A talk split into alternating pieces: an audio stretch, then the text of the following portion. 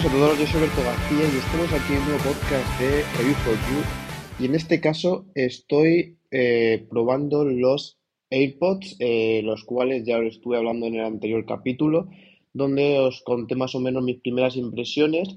Y tengo que decir que la verdad es que me están resultando bastante, pero que bastante cómodos. Eh, lo llevo a diario e incluso, por ejemplo, en mi trabajo, que siempre suelo estar mientras que estoy programando, eh, escuchando pues podcast o algún vídeo o lo que sea, eh, incluso música. siempre tengo los AirPods Max y estos AirPods. Y para, o sea, de diario se me hacen más cómodos estos AirPods que los AirPods Max, cosa que yo, por ejemplo, pensaba que iba a ser todo lo contrario. O sea, al ser los iPod Max de diadema, eh, pues no sé, con las almohadas, lo del tema de la cabeza y tal, pues yo me lo compré pensando en que para jornadas largas de trabajo, ¿no? O sea, estar ahí ocho horas con los auriculares puestos, pues iba a ser bastante mejor eh, los AirPods Max en comparación, por ejemplo, a estos AirPods normales o los AirPods Pro. Y me he dado cuenta que no, o sea, por lo menos eh, sí que hay que decir que este tipo de auriculares, lo que son los AirPods a secas, eh, son muy personales. Eh, cada uno pues le puede sentar bien, le puede sentar mal, igual que yo cuando me compré los AirPods Pro y finalmente los devolví porque se me caían. Hay que decir que a lo mejor a mí esto me viene muy bien. Eh, hay gente que a lo mejor los prueba y se le cae. incluso había gente que me acuerdo de los AirPods de primera generación que para mí eran comodísimos. había gente que también se le caían, ¿no? Eh, esto no hay mejor forma que comprarlos y probarlos. Para ello, pues siempre pues, recomiendo eh, plataformas que no te den ningún tipo de problema a la hora de devolverlo, como puede ser, por ejemplo, Amazon o la propia Apple, ¿no? Donde digas, mira, oye, que esto no me cuadra, lo que sea, y lo devuelves, que es lo que hice yo con los AirPods Pro. Eh, Pro. Y y lo que os decía, o sea, al final yo estoy programando y lo que me gusta mucho de los AirPods Max es el tema de la cancelación de ruido, que es brutal, incluso yo en mi casa ahora que estoy también con obras, pues eh, me viene de lujo porque estoy trabajando y no me entero. Y perdona que han llamado a la puerta, pero lo que os viene diciendo, eh, me hace la vida el tema de la cancelación de ruido para cuando tengo pues obras o tengo que eh, pues jale un poco en casa y a la hora de concentrarme, ¿no? De estar pensando, de centrar mi atención en lo que estoy haciendo, pues me viene muy bien el tema de la cancelación de ruido de los AirPods eh, Max. Eh, lo único es eso, que sí, que cuando llevo bastante tiempo, más que las almohadillas, la parte de arriba, que es de extrañar porque incluso, mm, no sé, los Sony no me acuerdo si me llegaba a pasar eso, pero se me clava bastante y se me hace un poco incómodo. Eh, o sea, noto ahí como que, eso, que se me clava y, que me, llega a doler un poco cuando llevo bastantes horas con los auriculares. Por lo tanto, eh, pues bueno, tengo ese hándicap que, perdona, eh, creo que a lo mejor la mejor solución, diréis, pues los AirPods Pro, ¿no? O sea, es como la parte intermedia con la cancelación de ruido y los AirPods. Sí, en principio yo era lo que quería, o sea, esos AirPods Pro con la cancelación de ruido y tal, pero la putada era el tema de, de, la, que se me caían prácticamente. Entonces, pues muy bueno que sea todo lo demás. Si se me están cayendo y tengo que estar sujetándomelos cada dos por tres, pues es una putada. Sobre todo, por ejemplo, eh, para cuando saco a los perros, eh, sí, siempre me pongo los auriculares, siempre estoy pues, escuchando podcast igual o lo que sea. Pues siempre eh, los AirPods Pro, cuando los sacaba, pues tenía que estar recolocándome los, auriculares porque se me estaban cayendo. Por lo tanto, pues tampoco lo veía cómodo y bueno, pues finalmente los devolví porque me parece un engorro. sobre todo los AirPods, porque mira que he probado muchos auriculares in-ear. Eh, en el canal de YouTube tenéis 200 reviews de auriculares in-ear. Pero eh, estos en concreto se me caían. Yo creo que por ser lo que es eh, la cabeza del auricular más gorda, y no sé, mm, se me llegó a caer, probé con todas las almohadillas que me vinieron y no me llegó a, cuajar y finalmente los devolví. Así que bueno, pues al final he tenido que recurrir a estos dos auriculares, que es más o menos lo que estoy utilizando ahora, pero tengo que decir que sí, que para mí los, los AirPods a secas son muy, muy, muy, muy cómodos y claro, pues diréis, hostia, ojalá estuviese con cancelación de ruido. Eh, sí, a ver, sería la hostia, pero claro, si no es in no tiene mucho sentido, porque al final ese aislamiento no lo tienes. E incluso yo lo probé con los AirPods Pro en plan de, hostia, a ver cómo es la cancelación de ruidos sin las almohadillas. Y claro, no tiene sentido ninguno, ¿no? Porque al final eh, te está eh, entrando y saliendo eh, audio externo y no tiene nada de sentido porque no funciona la cancelación de ruido. Tienes que estar aislado, ya sea con las almohadillas, con los AirPods Max o con las almohadillas in-ear, con los Pro, ¿no? Así que bueno, pues por lo demás, eh, contento, excepto el micrófono, que me parece, ya lo dije, un poco lamentable, para auriculares que cuestan más de 200 euros, me parece extra, o sea, muy, muy, muy lamentable. O sea, es, para mí son auriculares de llamada, o sea, cuando están llamando, eh, lo coges, te escuchan, te entienden, funciona bien, pero eh, no le pidas grabar un podcast como estoy haciendo yo con unos auriculares de este estilo. Aunque, eh, bueno, lo estaréis escuchando, pero voy a hacer un poco de truco. Y es que voy a pasar este audio por una inteligencia artificial de Adobe o Adobe, en la cual está enfocada para los podcasts. Sí que hay que decir que está en fase beta, por lo que puede ser que se escuche alguna palabra entrecortada ya que eh, lo que hace es coger toda la onda, analizarla y eh, potenciar y ecualizarla de una manera que solamente se escuche las voces.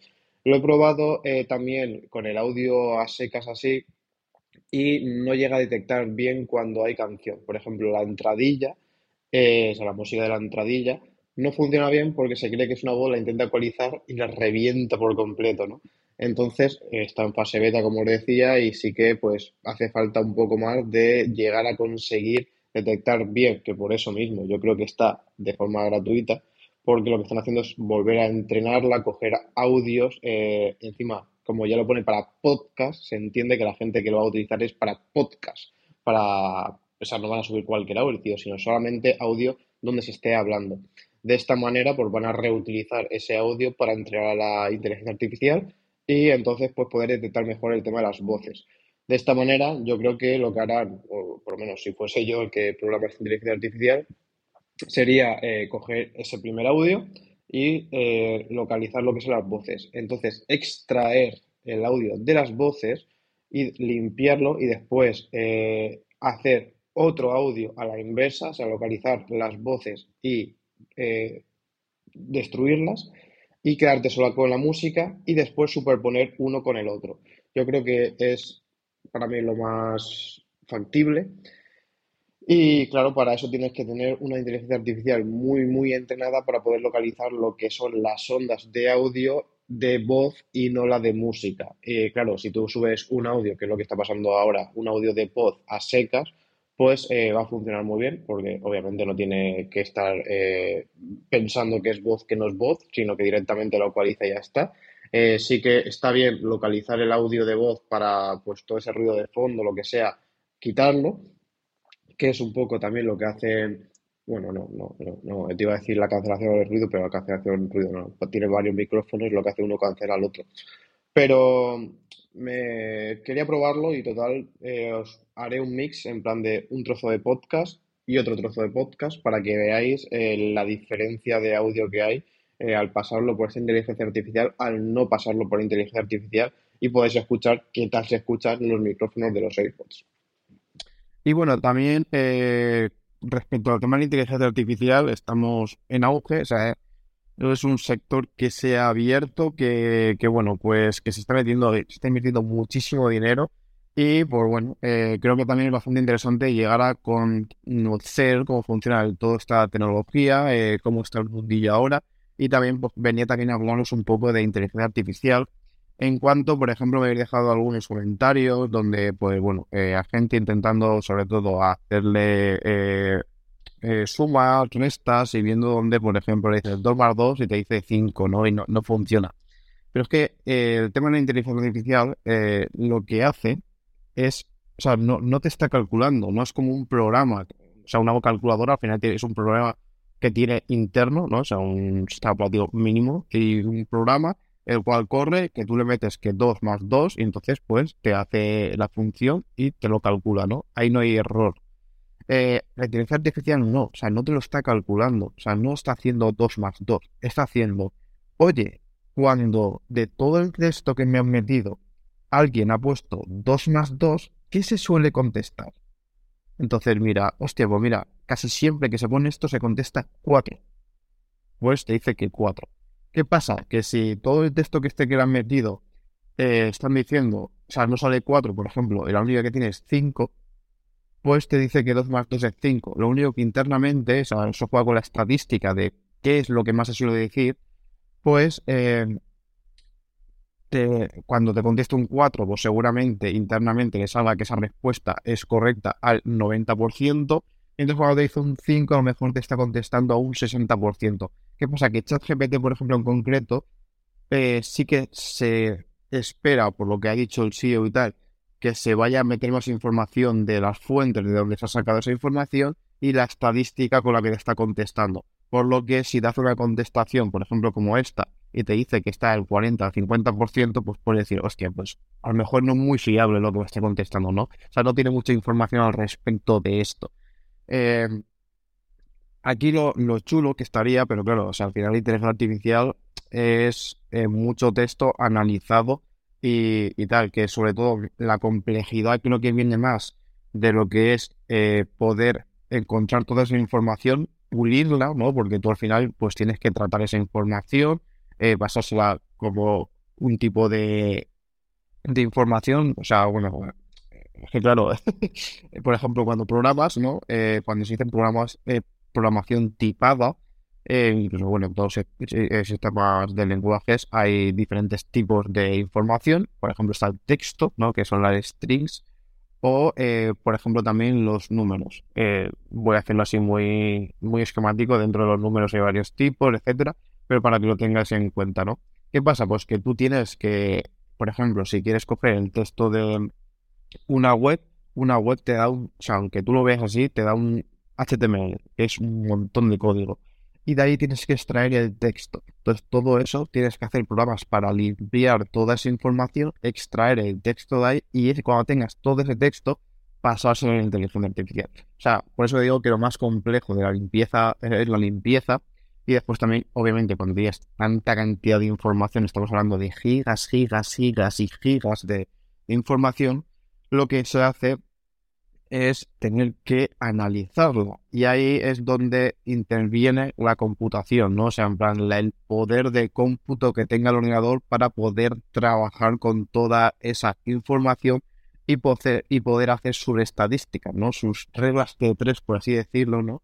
Eh, para saber, eh, para ver eh, las cosas comunes entre todos los textos y por eso tiene que analizarlos todos. De esta manera, si tú le das, pues, no sé, 200 gigas de texto, eh, pues claro, tiene que analizarlo y después entrelazar esa información para ver cómo, o sea, lo que estamos diciendo, ¿no? En dos dos cuántas veces ha repetido esta frase, qué se suele contestar, qué, qué texto va asignado todo eso, pues todo eso tiene que estar entrelazando. Y eso hace falta mucha potencia de cómputo. Por eso, los, eh, bueno, el propietario, el mayor accionista de, de ChatGPT, que bueno, eh, para que os hagáis una idea, el, chico este, que ahora no me acuerdo el nombre, eh, tiene una, una incubadora, una incubadora de empresas, es una, por ejemplo, una persona que tiene bastante pasta, ¿no? Y entonces lo que hace es invertir en pequeñas empresas, en diferentes proyectos, para que hacerlos crecer y después por vender participaciones o bueno o generar ingresos de algún proyecto que le haya salido, ¿no? Pues bueno, este eh, se dedicaba a esto, uno de los proyectos fue este de ChatGPT, que bueno, que no es ChatGPT, sino que es OpenAI, que es eh, lo que es la empresa madre, la cual pues eh, se concibió como si fuese una inteligencia artificial, como su propio nombre indique, open, o sea, abierta, ¿no? ¿Qué pasa? Que después se metió Microsoft, uno de los mayores accionistas, donde pues metió muchísima pasta y está metiendo muchísima pasta, no sé si ya va por casi 20 mil millones de dólares, y donde pues le dijo, oye, eh, ¿quieres entrenar toda esa información? Eh, yo te voy a dar, o sea, tengo Azure, Azure son los servidores de Microsoft, potencia de cómputo la que quieras, eh, vamos a poder hacer esto súper barato y, y súper rápido, ¿no? Y aquí, pues bueno, pues ya se metió Microsoft, que es una empresa privada, donde pues mm, su principal objetivo, como toda empresa, cosa que no entiendo que la gente lo vea mal, es de generar ingresos. Eh, una vez que se metió, pues lo que hizo fue hacer una serie de acuerdos donde pues prácticamente eh, siempre va a tener prioridad todos los servicios de Microsoft, donde ya ha dicho Microsoft que va a empezar a integrar esta inteligencia artificial pues en su suite de Office, en sus correos, en sus eh, navegadores, etcétera. Que ahora pasaré un poco a hablar de, toda esa polémica. Y pues bueno, pues al final, como todo, eh, os lo digo para lo que lo llegues a entender, cuando tú haces una empresa y empiezan a meterse el tema de los accionistas, llega un punto donde cuando, o sea, si por ejemplo tú tienes un 40% que llegas, o sea, sigues siendo el accionista mayoritario, pero el 60% normalmente son accionistas que pueden tener idea en el sector, pero no van a ser un Mark Zuckerberg ni va a ser un Elon Musk, que bueno, en este caso sí que lo era al principio, después ya se salió. Y eh, normalmente no son tan entendidos de la materia. Por lo tanto, lo que van a querer es, ole, estoy metiendo 5.000 millones, quiero sacar 10.000. Y cuanto más rápido, mejor. Porque al final es como si fuese la bolsa, O sea, al final compras y vendes y lo que quieres es generar ingresos con esa compra y con esa venta. Eh, entonces aquí, pues por ejemplo, en todo el, por ejemplo, Netflix, que bueno, eso también daría para otro podcast, eh, está pasando un poco más de lo mismo, ¿no? Al final están tomando muchas decisiones que parecen que son decisiones más tomadas por lo que son eh, los accionistas que, por ejemplo, por el propio eh, fundador de, Netflix, ¿no? Y, bueno, pues aquí normalmente es cuando todas estas empresas empiezan pues a muchas veces eh, tomar decisiones equívocas a mi parecer y pues sí quiere generar ingresos, pero al, hacer tanto, intentar hacer tanto ingreso, tanto ingreso, al final te cargas al público y te cargas la empresa prácticamente. Y bueno, pues pues como decía, más o menos para que sepáis de dónde viene todo esto de ChatGPT, eh, después OpenAI sí que está sacando versiones, ahora están en OpenAI 3, eh, o sea, lo que el, GPT 3, que es la versión que se saca de esta inteligencia artificial basada en OpenAI, y donde, por ejemplo, OpenAI, eh, o sea, cuando tú utilizas eso, al final lo que utilizas es un modelo entrenado que, por ejemplo, eh, yo estoy en iOS, eh, o sea, soy desarrollador iOS, lo que puedo hacer es descargarme ese modelo y utilizarlo en mis aplicaciones eh, como si fuese una inteligencia artificial. O sea, en ChatGPT funciona totalmente diferente, o sea, ese modelo está corriendo en unos servidores y tú le estás enviando peticiones, que son estos tokens, y entonces te está contestando. En este caso no, en este caso lo que te dan es el modelo entrenado, o sea, después de haber metido toda esa información, entrenar y tal, el resultado de todo eso, ese modelo Tú te lo descargas, son modelos que suelen ocupar bastante, a unos 4 o 5 gigas. Que, bueno, después también ahora hablaré de eso. Tú lo metes en, bueno, en, por ejemplo, en Xcode, que es el programa que se está utilizando para hacer desarrollo en iOS. Tú lo metes allí y entonces puedes poder empezar a utilizar ese modelo. Eh, tienes que ser compatible con eh, este tipo de, programación, o sea, no puedes utilizarlo en cualquier lenguaje ni en cualquier cosa, sino tienen que ser compatibles con este tipo de ficheros. Y pues eh, la parte de entrenarla lo que hace es que te la quitas. O sea, si tú, tú directamente coges un modelo entrenado, en el cual pues ya tienes esa información, esos enlaces y tal. Y bueno, como decía, estos 4 gigas, por ejemplo, cuando está la inteligencia artificial los de imágenes, eh, no os penséis que están cogiendo las imágenes y se están guardando ahí. O sea, si no serían muchísimo más gigas. Lo que están haciendo es analizando esas imágenes, mirando, como decía también, eh, cuando te estoy diciendo que te voy a enviar, eh, yo qué sé, 5 gigas de imágenes de árboles, no te estoy dando, no sé, no va a guardar los 5 gigas. Va a coger la información en común en plan, oye, pues un árbol estoy viendo que son muchos píxeles en forma vertical, eh, normalmente de un color marrón, y después, pues suele ser verde la parte de arriba, ¿no? Haciendo así como si fuese una elipse, una elipse, ¿no? Y esa es la información que va sacando y, eso es lo que está guardando, me guarda la imagen en sí. Em, así que, bueno, más o menos esto es como está a día de hoy ChatGPT en cuanto a, la parte empresarial. Em,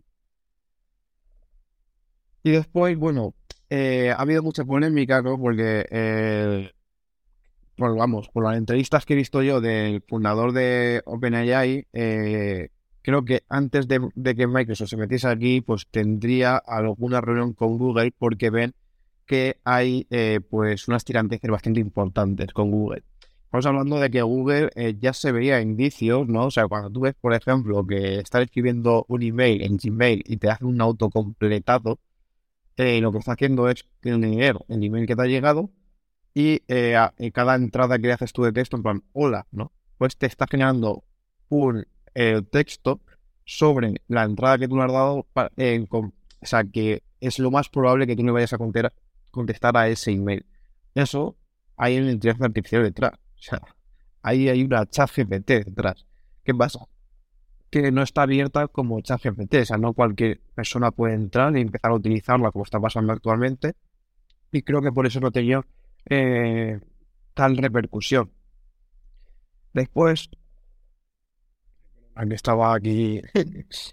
eh, bueno, decía, eh, Google, eh, estamos hablando de una de las empresas con mayor información recopilada del mundo. Eh, esto creo que es la parte fundamental para poder tener buenas inteligencias artificiales. Aparte después de cómo la puedes orientar, cómo la puedes programar, creo que es algo menos relevante y donde, pues bueno, se pueden hacer mil historias, ¿no? En programación al final es eh, lo ingenioso que sea, ¿no? O sea, al final cuando se dicen ingenieros, viene un poco de ahí, de ser ingenio, en plan de, oye, ¿cómo te la puedes ingeniar para hacer algo novedoso? Pero claro, siempre vas a tener que tener esa gran fuente de información y Google pues la está teniendo, la está entrenando.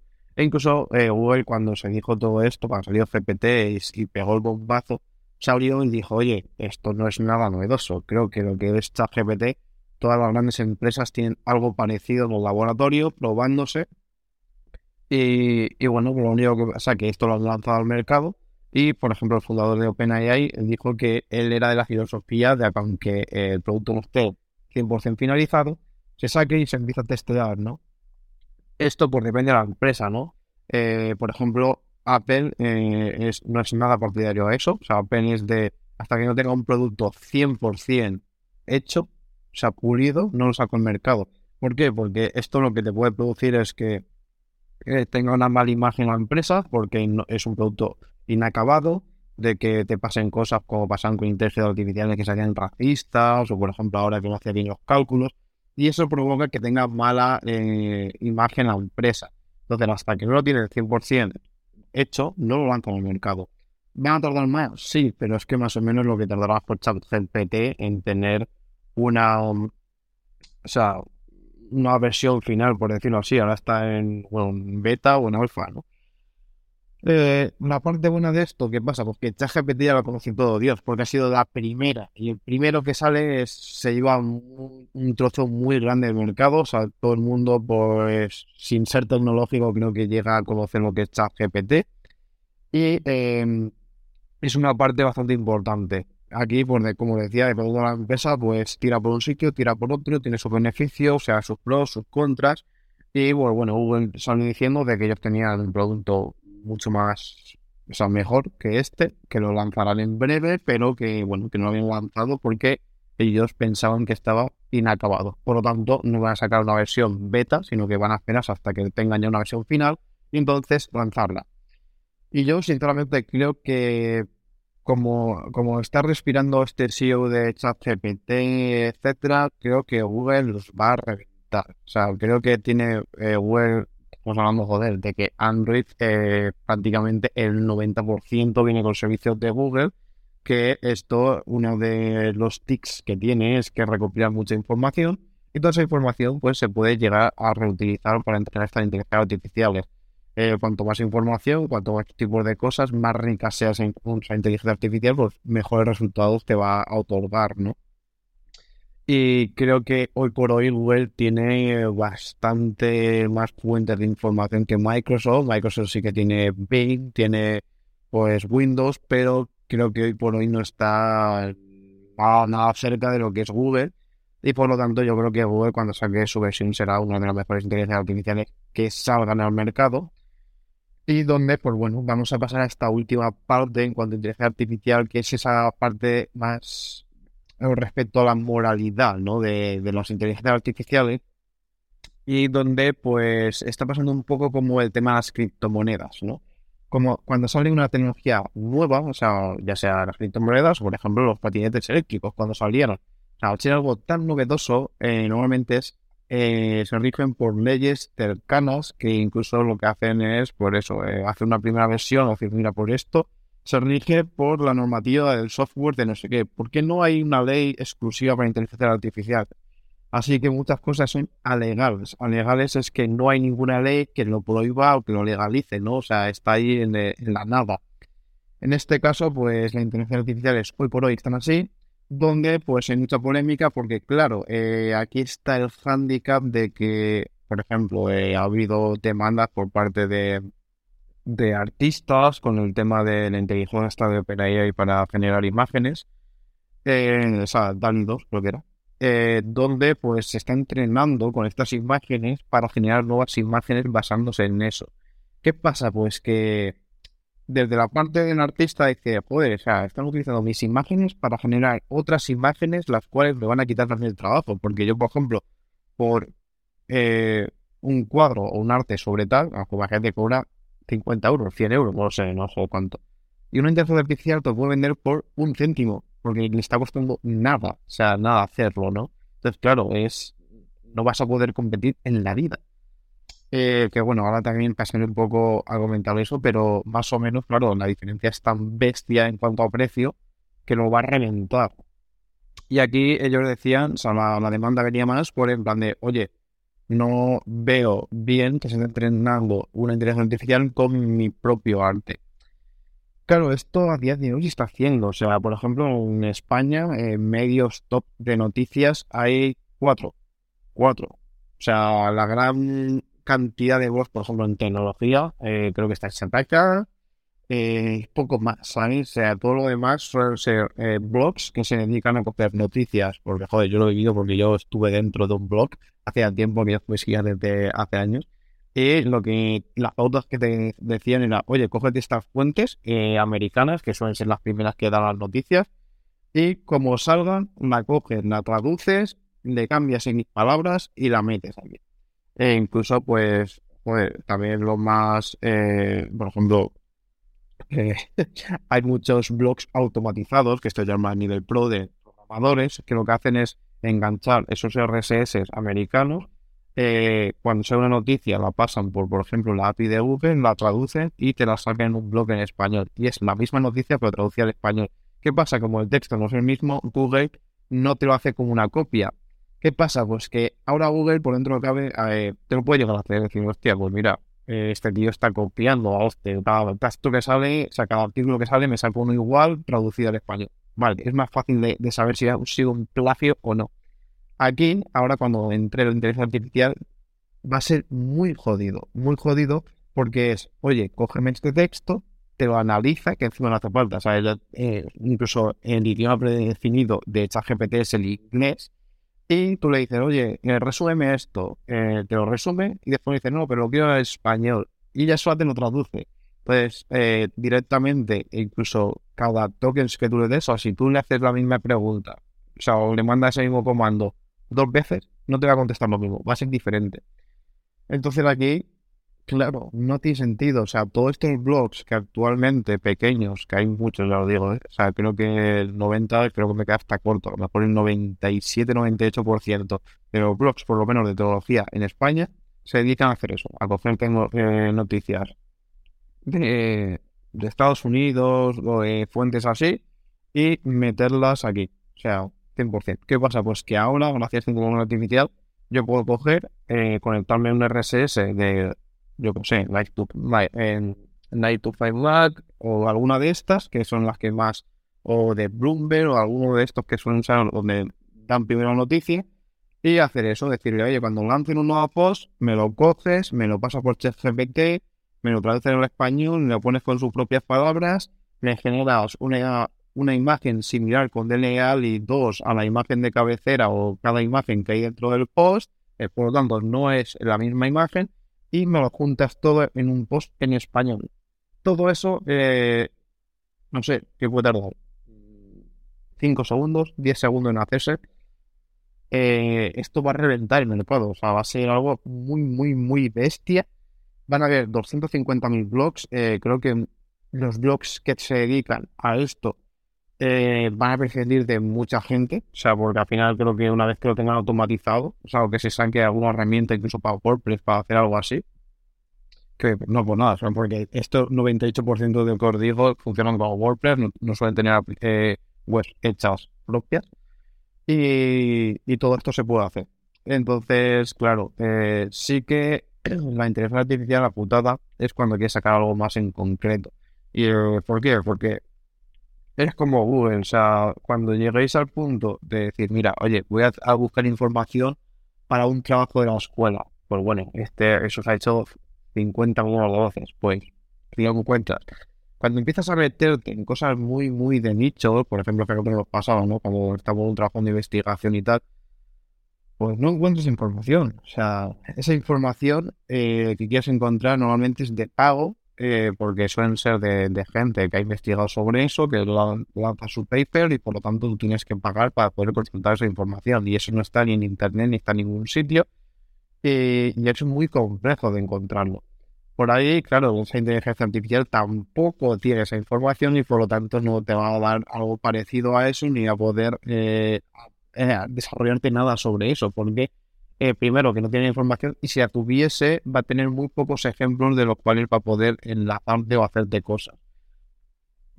Y, y, bueno, pues como decía, si quieres sacar algo en concreto, pues sí que lo has podido. Por ejemplo, tú ves Shataka, que Shataka te sacar posts muy en concreto, hablando que han cogido a fulanico, especialistas, no sé qué, vamos a hablar de esa temática en concreto. Para mí esos posts son eh, periódicos buenos, o sea, donde un artículo te da ganas de leerlo, decir, hostia, es que me va a aportar mucho más allá de lo que es una noticia, que al final nosotros no lo hacemos, ¿no? O sea, para el tema del SEO, yo he dicho 50 veces, eh, aquí te ponen que tengan 300, 400 palabras de una noticia que a lo mejor es Netflix va a limitar eh, eh, o sea, las cuentas mediante IP, utilizando esto, esto y esto. O sea, se puede resumir en cuatro líneas. Y eso es lo que nosotros estamos haciendo, resumiendo esa noticia en cuatro líneas. Después ponemos la información por si quieres ampliar, pero no tiene sentido, o sea, meter 300 palabras, 400 palabras, ¿no? Por eso nosotros en, en, arroba review for you Telegram lo que se hace es eso, o sea, saber eh, noticias a resumir en cuatro líneas, porque no hace falta. Y, y después cuando vos un de historia de Daga, dicen, hostia, joder, qué currazo, ¿no? Que es, por ejemplo, cuando yo veo... Eh, Apple News, ¿no? Y todo esto, o el News en Estados Unidos, cuando se paga por el New York Times y todo esto, joder, es que tú ves un post de New York Times y para ver algo parecido aquí en España, joder, o sea, tienes que investigar muchísimo. Ahí la prensa española, eh, ya os digo que el 98% se dedica a copy-paste de otro país y hacen un post similar, o sea, consultar esas fuentes y ya está. O sea, eh, tener un trabajo de investigación detrás, hablar con expertos de la materia, muy, muy, muy pocos, ¿eh? Por decir, ya te digo, un 2% seguramente del periodismo español llega a hacer ese tipo de cosas. ¿Qué pasa? Porque ese 2% seguirá teniendo valor, porque hoy por hoy la inteligencia artificial no es capaz de hacerte eso porque es algo muy de nicho y que eh, no hay información de ello, por lo tanto no te va a poder proporcionar esa información.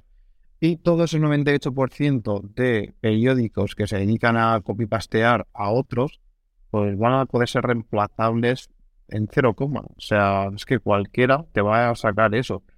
Y ahora llegamos al punto del futuro de los navegadores. Eh, una también de las cosas que quería comentaros y que también viene mucho por aquí. ¿Por qué? Porque hay gente que está diciendo que, que ChatGPT podría sustituir a día de hoy a Google. ¿Por qué? Pues porque yo ahora tengo que hacer una búsqueda en Google, irme por todos los artículos que me está indexando y consultar uno a uno la información a ver si de verdad, por ejemplo, nosotros nos pasa mucho, de cualquier programador conoce Stack Overflow, que es como un foro donde yo llego y digo, hostia, tengo este problema, me pasa esto, ¿cómo lo puedo solucionar? Y entonces viene un montón de gente, pues mira, esto lo pueden hacer así, así o así. Y es un post, o sea, un foro súper, súper famoso en cuanto a, a desarrollo, ¿no? ¿Qué pasa? Pues que a mí ahora ya no me hace falta eso. Yo ahora cojo ChatGPT y digo, oye, eh, para hacer esto tengo este problema, eh, tal. Como se han entrenado con toda esa información, pues puedo decir, pues normalmente cuando pasa esto, se suele contestar esto. Que no significa, o sea, yo cuando he intentado hacer cosas muy específicas en desarrollo, no me ha dado, o sea, he probado GitHub Copilot, he probado ChatGPT, y que sí, que si quieres hacer uno más uno son dos, te esas funciones te las hace. Pero estamos hablando de un nivel desarrollador junior. cuando te quieres meter un poco más en profundidad con cosas algo más complejas, es bastante difícil eh, que esta inteligencia artificial esté dando respuesta hoy por hoy. No te digo que en un futuro no lo vayan a hacer, ¿eh? pero hoy por hoy eh, no, no están a ese nivel. Así que, como decía, el tema del futuro este de los navegadores es que tú vas a escribir la misma, lo mismo que lo vas a escribir a Google. El problema es, o sea, la diferencia es que ChatGPT te va a dar una respuesta bastante similar a lo mejor lo que tú vayas a encontrar en Google y te lo y no vas a tener que estar consultando web a web, sino que directamente te va a contestar como si estuvieses preguntándole a tu compañero de al lado. Y aquí está ese hándicap, decir, vale, eh, si tú no has entrado a esa web, esa web no va a monetizar tu entrada por la publicidad y por lo tanto no va a recibir dinero.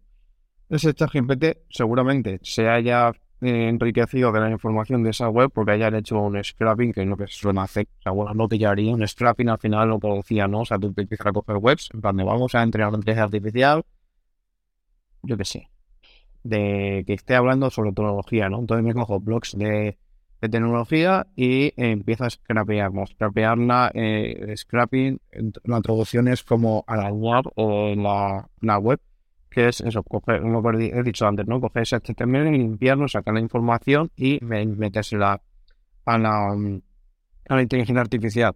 Pues claro, esa inteligencia artificial está cogiendo esa información de esa web sin pagarle absolutamente nada y te la está proporcionando, por lo que esa eh, web eh, va a perder dinero. Y aquí viene para mí el ciclo que puede ocasionar algún problema. ¿Por qué? Porque pensar esto en un futuro, ¿no? O sea, si esa web no está recibiendo ningún dinero, o sea, llega un futuro donde esto se llega a sustituir y la gente directamente utiliza un chat GPT, ya sea de Google, de Microsoft o lo que sea, no va a entrar esa web, por lo tanto, no van a generar dinero y entonces la web, pues cuando llega a un punto que sea insostenible, o sea, que no sea rentable, pues empiezan a tirar a la gente y finalmente cerrará. ¿Qué pasa? Si se cierra, no se genera nueva información. Si no se genera nueva información, ¿de dónde se está entrenando eh, esa inteligencia artificial? Porque Microsoft no se va a poner a generar toda esa información. Microsoft te la va a coger, te la va a canapear seguramente, o a saber dónde la coge. Y como hoy, por hoy, como decía, no está, no hay ninguna ley que te obligue a decir, oye, ¿de dónde viene esta información? O sea, ¿es legal que hayas cogido esa información de ahí?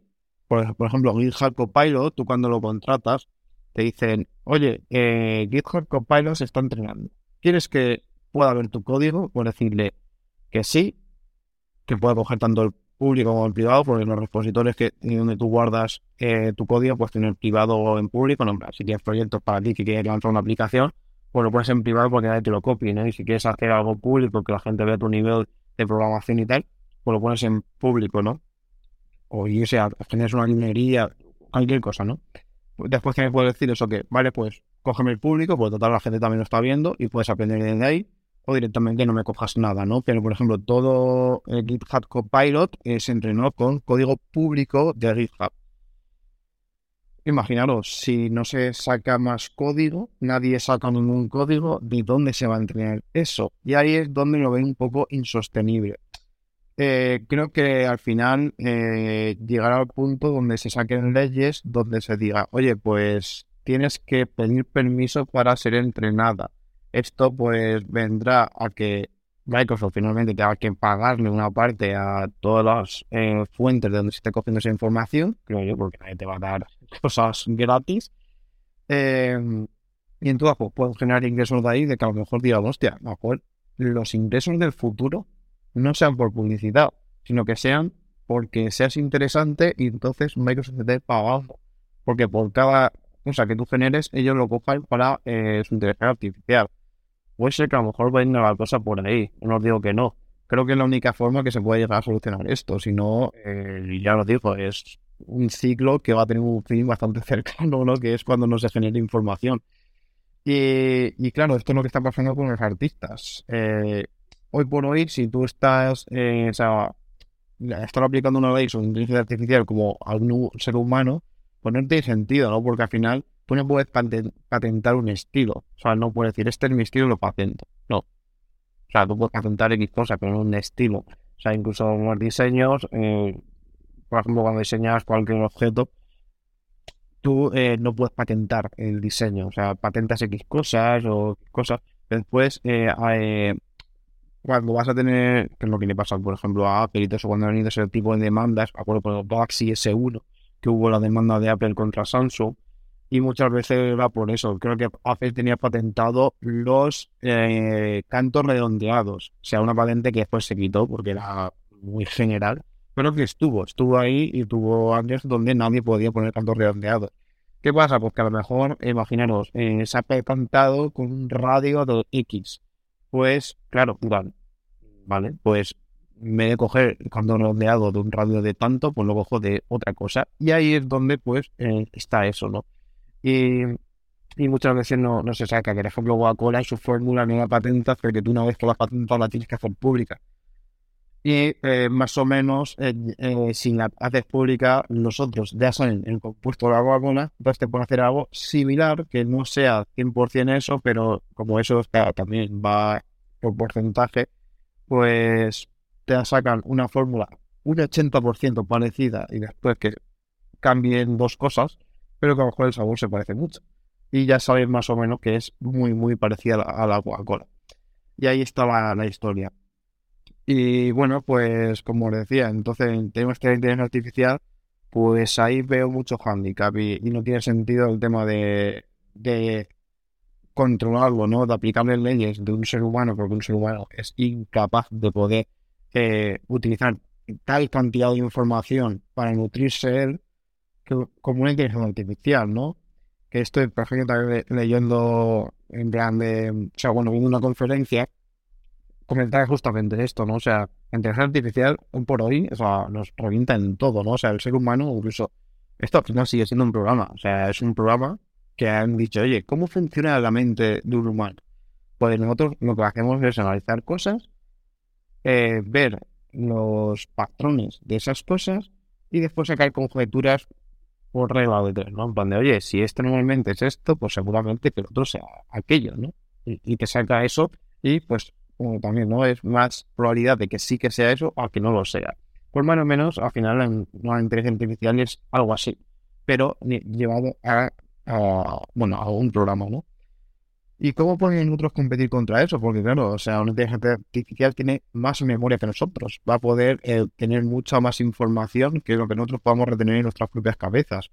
Va a poder, o sea, tiene mucha más potencia de cómputo, va a procesar todos esos datos mucho más rápido que nosotros. Entonces, nosotros somos una puta mierda en comparación a una inteligencia artificial.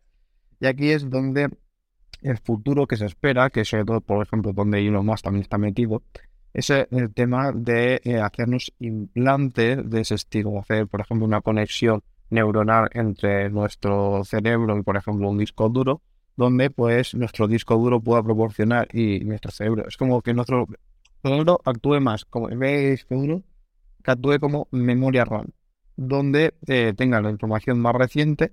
Después, la, toda esa información la vuelques contra un disco duro que tenga un implante.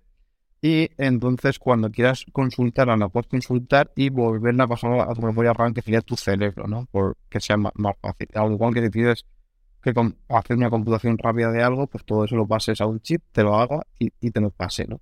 Eso irá al futuro por ahí, o sea, la unificación, ¿no? como vemos, por ejemplo, en Cyberpunk, donde pues, se hacen todos estos implantes para no sé nosotros. Aquí se está haciendo muchísima investigación al respecto de esto. Aquí, pues, ya no digo que esto será un futuro bastante lejano, creo yo.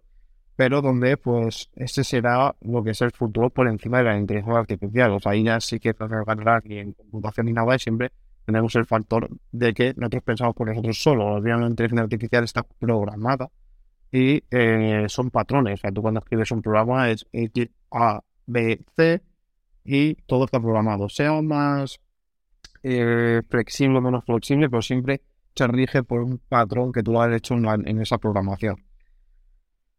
y bueno, pues por lo que vi, eso, yo, la verdad es que tiene todo el sentido del mundo de que vaya por ahí un poco eh, ese, futuro y que, bueno, pues veremos a ver cómo evoluciona todo esto. Al final hemos visto donde también eh, el tema de las criptomonedas, eh, blockchain, todo esto, pues hubo un auge que te cagas.